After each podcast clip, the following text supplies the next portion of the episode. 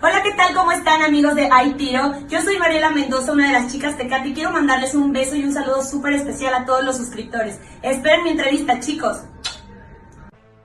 Hola, ¿qué tal amigos? Bienvenidos a su canal Hay Tiro. Vamos a traer las bolsas que se repartieron en las peleas más importantes de la función que estelarizó Jaime Munguía defendiendo su cinturón de la OMB, peso Super Welter 154 libras y vamos a empezar con la del peleador filipino Romero Duno que se llevó 35 mil dólares en su victoria ante el mexicano Iván Delgado, que se llevó 15 mil dólares. En la pelea femenil, la campeona supermedio Franchen Cruz se llevó 65 mil dólares, mientras que su rival Marisela Cornejo, la diva, se llevó 45 mil dólares. La pelea estelar, Patrick Alotey, 75 mil dólares.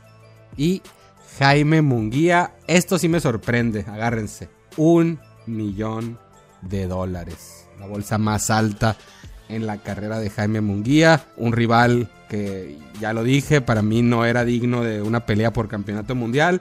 Pero felicidades para Munguía por su victoria, felicidades por su buena bolsa.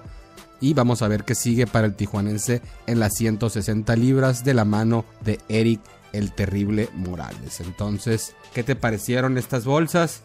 Clásico de Golden Boy Promotions, desde una muy baja de 15 mil dólares para Iván Delgado hasta un millón de dólares. Pagándole bien a Munguía, eso se me hace bien.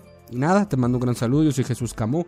Te invito a que te suscribas, a que comentes, a que formes parte de la comunidad de tiro. Y ya saben, ánimo guerreros.